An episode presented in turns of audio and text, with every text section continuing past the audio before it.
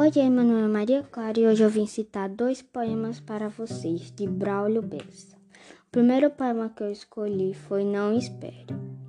Não espere perder para dar valor, não espere a maldade para ser bom, não espere a canção para dar o tom, não espere o espinho para ser flor, não espere esfriar para dar calor, não espere quem espera e nunca vem, não espere fazer o próprio bem. Não espere o que nunca vai chegar. Não espere o tempo lhe esperar, pois o tempo não espera por ninguém. Bom, gente, eu escolhi esse poema porque ele nos mostra que não devemos esperar que as coisas aconteçam. E sim devemos fazer acontecer, pois um tempo não espera por ninguém. Temos que viver o hoje como não se estivesse o amanhã.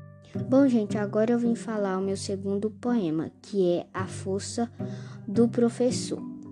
Um guerreiro sem espada, sem faca, foi seu facão, armado só de amor, segurando um giz na mão.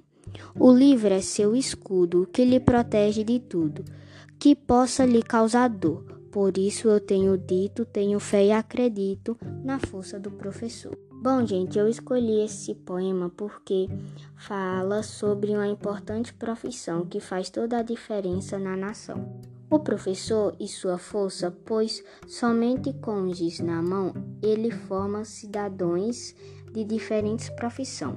O professor é fundamental para a nação da sociedade. Devemos muito a ele por nos ensinar a ser boas pessoas. Parabéns a todos os professores.